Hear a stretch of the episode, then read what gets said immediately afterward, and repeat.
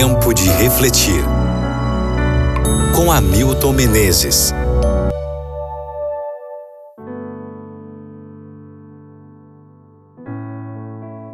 Apocalipse capítulo 3, versículo 4.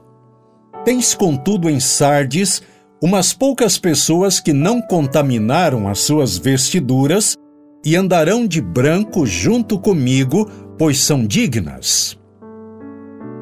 O verso de hoje traz uma palavra de ânimo às pessoas de Sardes. Mesmo em um grupo que parece morto, Jesus pode ver pessoas que estão de pé. Não contaminaram as suas vestiduras. Foi uma maneira de dizer que elas não condescenderam nem desistiram da fé. Jesus focalizou-se nessas pessoas boas e então prometeu grandes coisas para todos os que a ele se juntassem. Jesus queria confessar seus nomes, dizer coisas boas sobre eles diante do Pai Celestial. Esse é o plano do grande médico. Ele promete criar uma maravilhosa comunidade com aqueles poucos que permaneceram de pé ele é o Deus dos novos começos.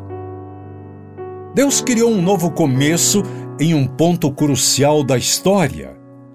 A igreja de Sardes também representa a igreja durante a reforma. Passaram-se séculos após séculos e a verdade de Deus foi reprimida.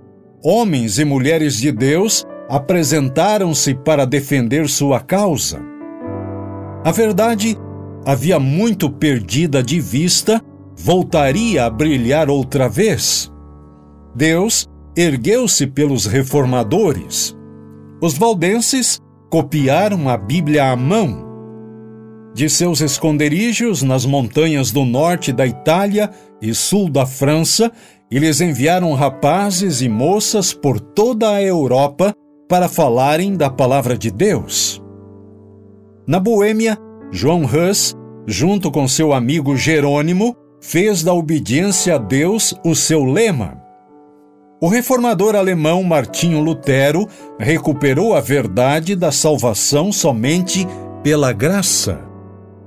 João e Carlos Wesley iniciaram um poderoso reavivamento na Inglaterra, enfatizando a santidade e o crescimento na graça.